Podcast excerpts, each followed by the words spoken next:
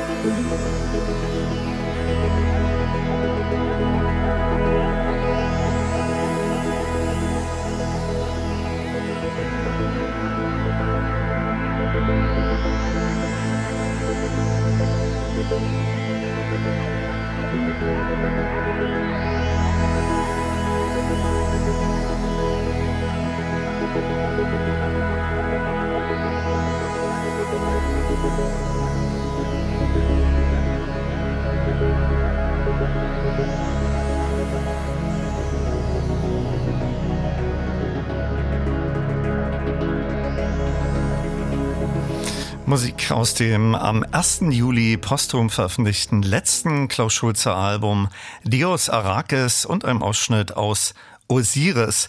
Herzlich willkommen zu einer neuen Elektrobeats-Ausgabe und da starte ich heute mit einer In Memoriam Klaus Schulze Reihe und Teil 1. Ich weiß noch nicht, auf wie viele Parts dieser ausgelegt werden wird. In den einzelnen Teilen kommen Weggefährten und Klaus Schulze selbst zu Wort. Heute Harald Großkopf. Klaus Schulze habe ich 1988 kennengelernt und in den Folgejahren ganz, ganz häufig interviewt. Viel Spaß in den kommenden zwei Stunden mit der Musik von Klaus Schulze und einer Zeitreise mit Parts aus Interviews wünscht Olaf Zimmermann.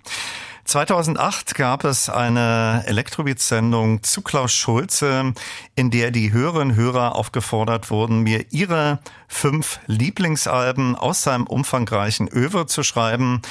Und auch Klaus Schulze stellte sich die Frage nach seinen Lieblingsalben aus seinem umfangreichen Schaffen. Ja, das ist immer so, weil es ist so, als ob man äh, jemand sagt, der hat fünf Kinder und sagt, welche liebst du am meisten? Ja, also man kann nicht, du müsstest äh, schon über 100 Kinder haben. ja, na, na gut, eine kleine Fußballmannschaft dann.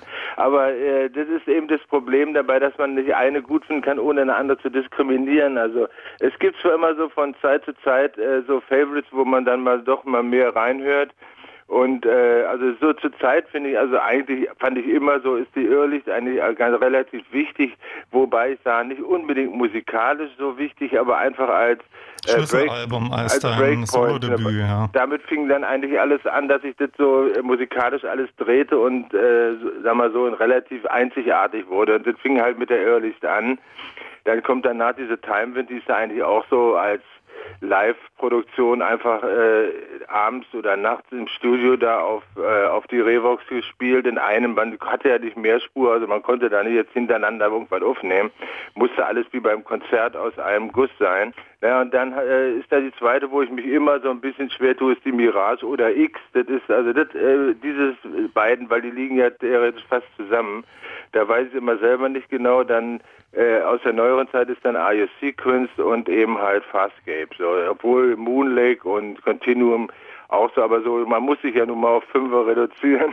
Ja, äh, und da würde ich dann sagen, das ist dann eben halt hier You Sequence und äh, Farscape. Ne?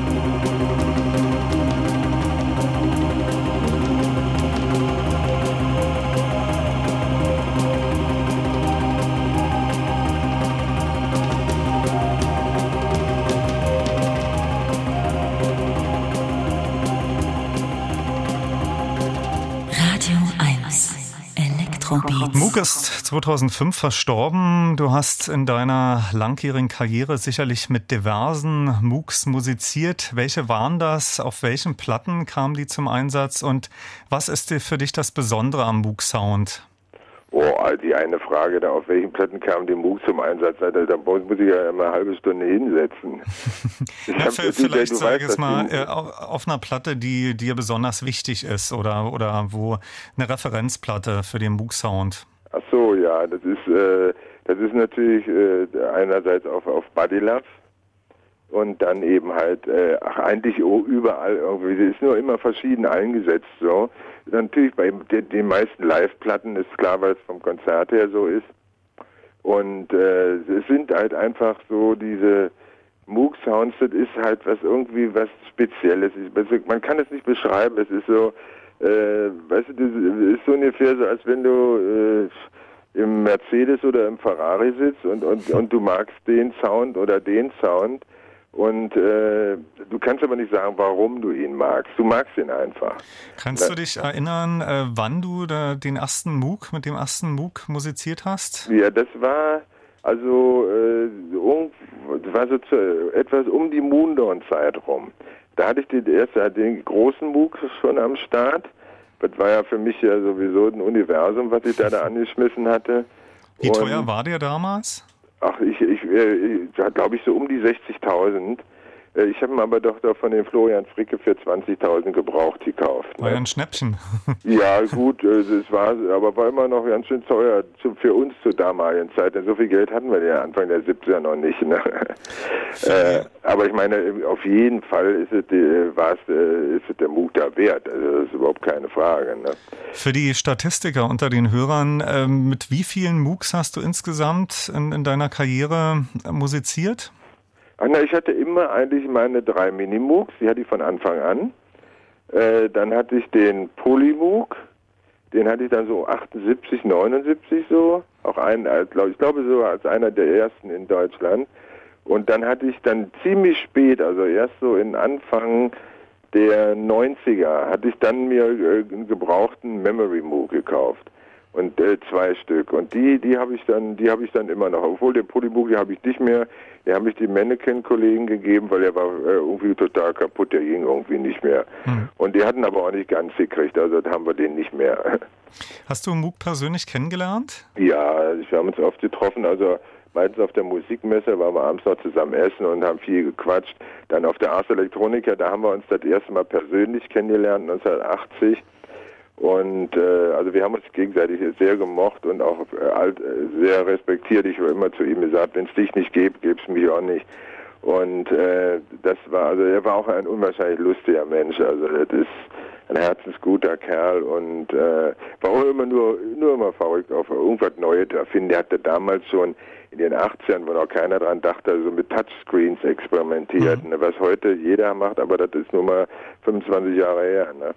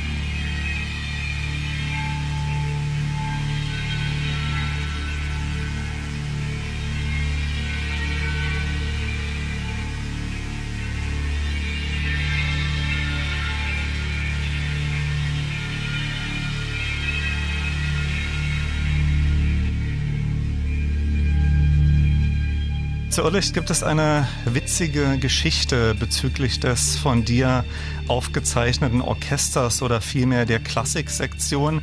Das mhm. Band hast du ja damals rückwärts laufen lassen und sie wollten ursprünglich auch nicht auf dem Cover erwähnt werden. Richtig, ja, es war so, ich äh, wollte einfach mit Orchester den Klang eines Orchesters haben und bin dann halt an die damals äh, FU gegangen, das heißt, die gibt es ja heute noch unter dem gleichen Namen, hat sich ja nichts geändert, aber jedenfalls das Orchester, irgendwie hieß es Kolloquium Musiker oder so ähnlich, äh, die sagten, waren sich bereit erklärt, äh, was zu spielen, was sich dann auch natürlich durch den EMS und so ein bisschen verfremdet hat durch die Filter und so. Aber grundsätzlich war da eigentlich nicht allzu viel äh, zu machen, weil es war einfach die, die tolle Technologie von heute war eben 1970 gab es das nicht großartig. Ne? Jedenfalls sagten die, als sie so äh, gehört hatten und ich denen erzählte, was ich so vorhabe, sagten die, ja, das ist wunderbar, kannst du alles schön machen, aber es wäre ganz nett, wenn ich sie nicht auf der Platte nennen würde, weil sie, äh, also auf gut Deutsch gesagt, also mit sowas möchten wir eigentlich nichts zu tun haben. Sie tun dir den Gefallen, weil wir, wir üben ja eh im Augenblick, da können wir auch mal kurz was für dich spielen, aber ansonsten möchten wir damit nicht so äh, verbunden werden. Ich kann mir vorstellen, dass einige Leute von denen das heute etwas anders sehen. Haben aber die sich später bei dir nochmal gemeldet? Nee, gar nicht. Ich hatte auch keinen Kontakt mehr mit den Leuten, weil danach habe ich ja dann die Küborg gemacht, die war ja dann schon mehr mit einem äh, Mellotron-Orchester und so. Aber das war, dann hatten wir uns eigentlich nie widersprochen und da hat sich auch keiner irgendwie mal so gemeldet, so, weil ich schätze mal, die hatten auch nicht mal so die richtige Adresse oder sonst was. Ne?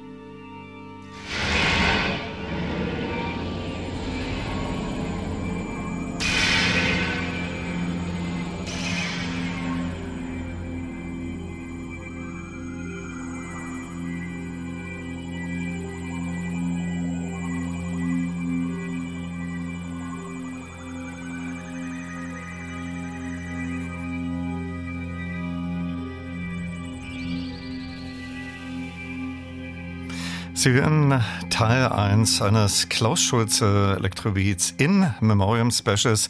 Und da kommt neben Klaus Schulze auch sein Weggefährte Harald Großkopf zu Wort, beteiligt an Klassikern wie Moondorn, Buddy Love 1 und 2 und nicht zuletzt dem Meisterwerk 10 bzw. X. Daraus vorhin gehört Frank Herbert. Nach der kurzen Zeit bei Tangerine Dream und der Mitwirkung am Debütalbum und Ashra Temple, um die es dann im zweiten Teil gehen wird, mit Anekdoten von Manuel Götsching, veröffentlichte Klaus Schulze 1972 dann sein Debütalbum Irrlicht. Daraus zuletzt gehört Ausschnitte aus Ebene und Gewitter. Der eben schon erwähnte Harald Großkopf in seiner Erinnerung, wann er Klaus Schulze kennengelernt hat. Ich lernte Klaus 1971 kennen, als er gerade mit Ashra Tempel das letzte Album machte, auf dem er dabei war. Das hieß, glaube ich, Join In. Und äh, wir kamen gerade an mit Wallenstein und hatten noch ein bisschen Zeit zu quatschen. Und ich fand die sehr nett alle und sehr selbstbewusst. Und das war ich so aus, aus der Rockmusik gar nicht so gewohnt. Also Klaus machte mir auch ein tolles Kompliment. Äh, ich würde toll Schlagzeug spielen. Das ging mir natürlich runter wie Öl. Und äh, ja, die nächste Geschichte war mit Tarot, wenn ich mich nicht äh, irre, auf dem Bauernhof von Witthüser und Westrup. Da haben wir uns alle getroffen und haben das Album Tarot vorbereitet. Ich lag im Bett und hörte WDR und äh, lief ein ganz toller Titel. Also ich war begeistert. Elektronik und äh, ich dachte mir, Mensch, das ist ja toll, sowas müsste man auch mal machen. Und ich war dann vollkommen von Socken, als der Moderator Winfried Tränkler sagte, das, das war Klaus Schulze, ja. Und äh, ich bin direkt aufgesprungen und habe einen, einen, kleinen Brief geschrieben, weil ich hatte gar kein Telefon damals und äh, habe meine Begeisterung aufgezeichnet und kriegte dann Wochen später kriegte ich eine Postkarte. Hey, komm doch vorbei. Ich wohne nicht mehr in Berlin. Ich wohne jetzt in so einem kleinen Ort bei Celle. Und äh, naja gut, ich in mein Auto, hatte damals so einen kleinen grünen VW Käfer und bin da hingefahren und äh, Klaus freute sich und zeigte mir direkt seinen Moog. Den hatte ich bis dato noch nie gesehen und äh, das war für mich natürlich wie so, als ob man ein Flugzeugcockpit betritt und null Ahnung hat, welche, welcher Knopf für was zuständig ist. Ja. Und dann machte er den Sequencer an und ich kriegte sofort eine Gänsehaut. Äh, das Ding groovte wie blöd und ich musste irgendwie trommeln, aber es gab keine Trommeln. Und äh, ich habe mich dann umgeschaut, dann sah ich so einen blauen Plastikeimer, den habe ich genommen, umgedreht und dann irgendwie dazu getrommelt. Und das muss Klaus so gut gefunden haben. Also jedenfalls war er sehr amüsiert und sagte mir dann, äh, auf meiner nächsten Platte bist du dabei. Ja, und so entstand dann in Frankfurt ein paar Monate später Moondawn.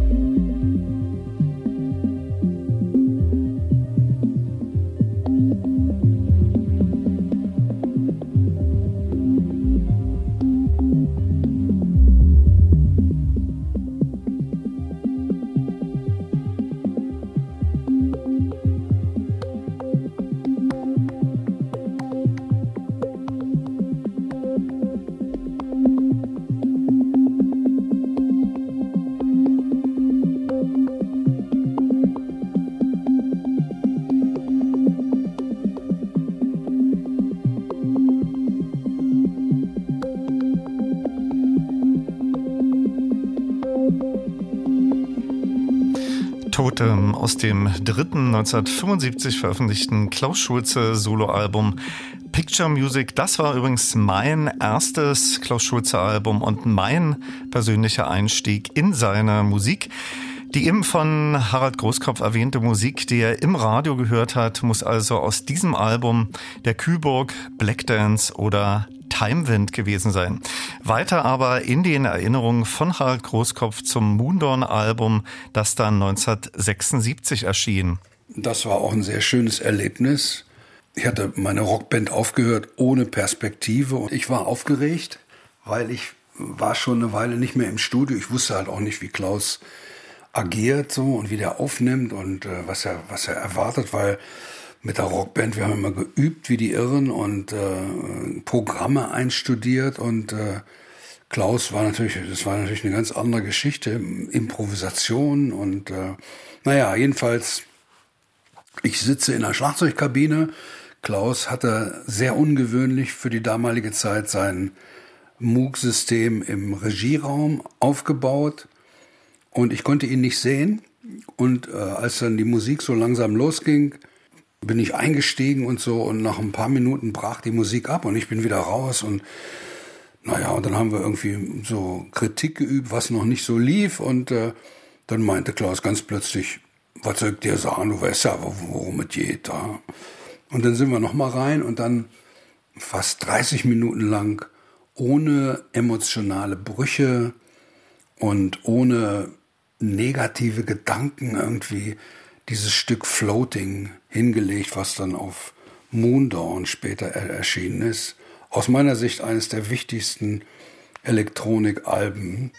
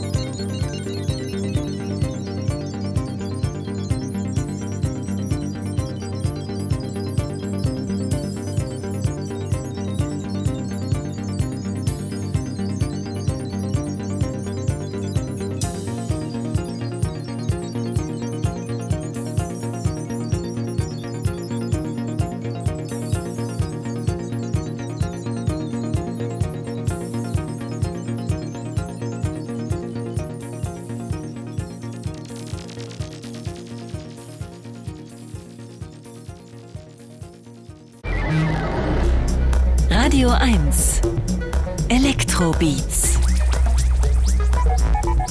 mit Olaf Zimmermann. Hallo und herzlich willkommen zur zweiten Stunde von Teil 1 des In Memoriam Klaus Schulze Specials. Hier ist zunächst aus Body Love 2 Star Dancer 2.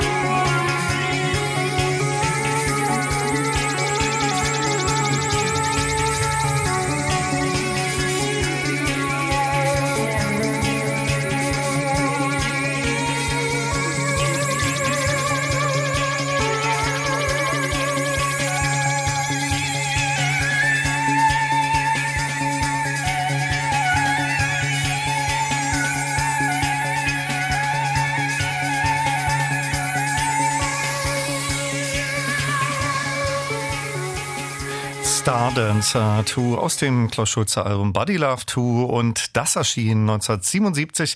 Damit herzlich willkommen zur zweiten Stunde der Electrobeats und dem ersten Teil eines Klaus Schulze in Memoriam Specials. Da kommt heute Harald Großkopf mit seinen Erinnerungen zu Wort und natürlich auch der Maestro selbst, den ich in 34 Jahren unzählige Male hatte das Vergnügen zu interviewen.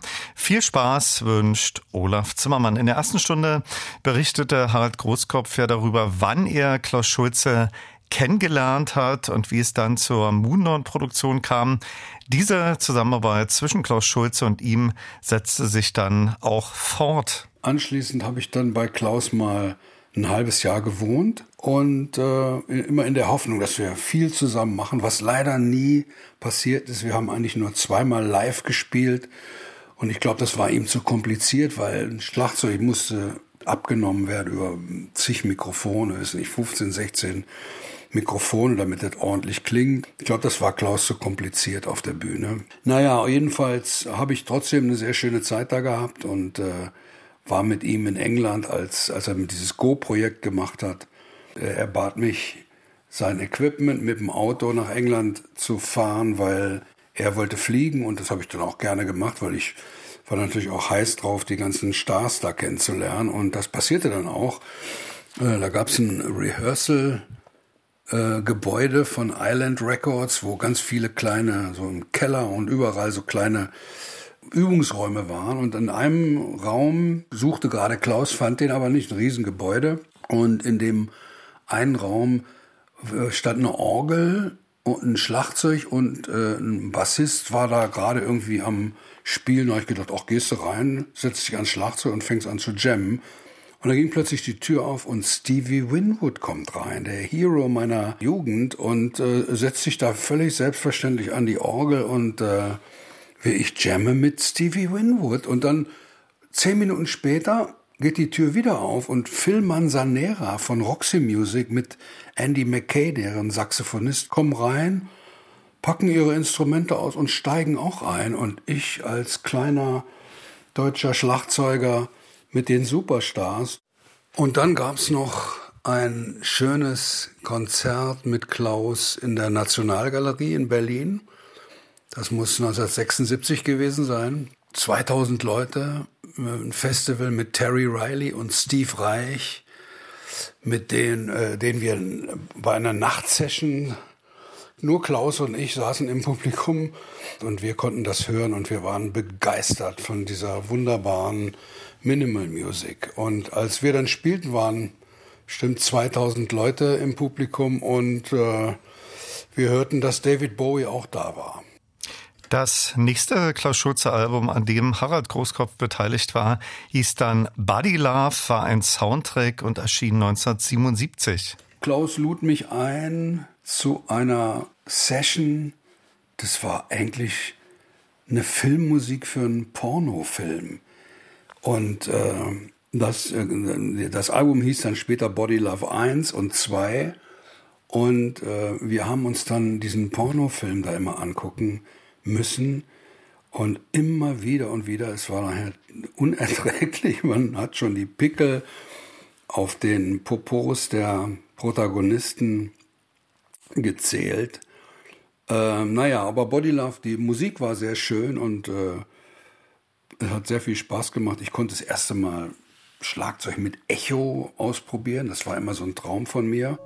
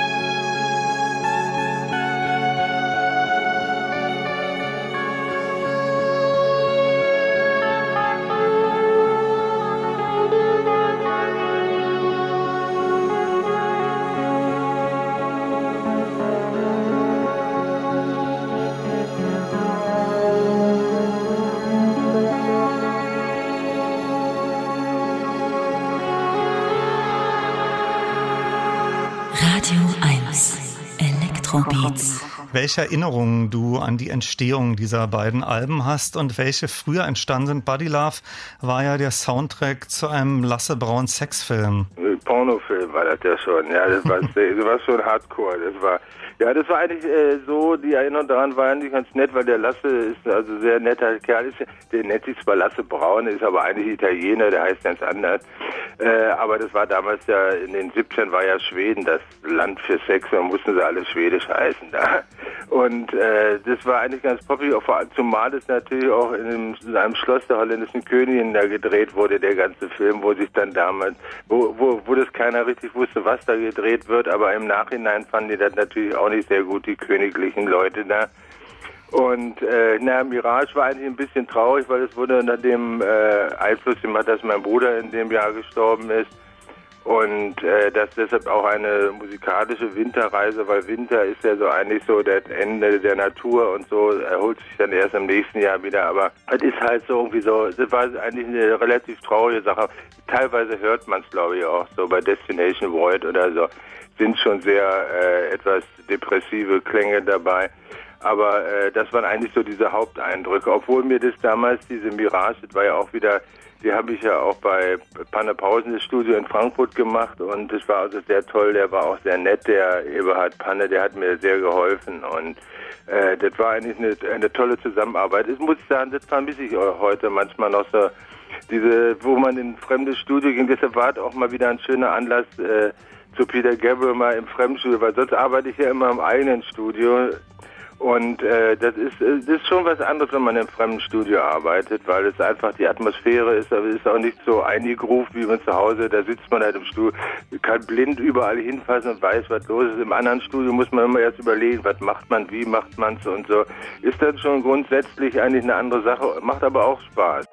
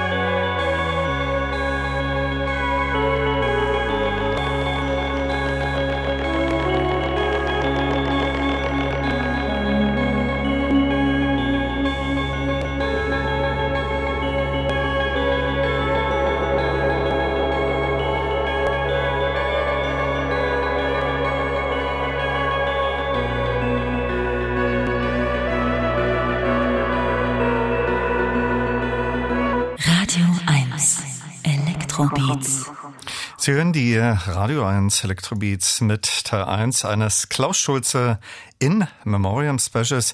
Das zuletzt war ein Ausschnitt aus dem achten Klaus Schulze Album Mirage, einem der Klassiker schlechthin und Crystal Lake. Teil 1 des Electrobeats in Memoriam Specials endet mit Erinnerung von Klaus Schulze und Harald Großkopf an die Produktion des Doppelalbums X bzw. 10. In Teil 2 dieses In Memoriam Specials geht es dann um die Zeit bei Ashra Temple und auch Konzerte und Produktion danach und Manuel Götsching wird sich erinnern. Hier sind die Erinnerungen von Harald Großkopf an das 1978 veröffentlichte Doppelalbum.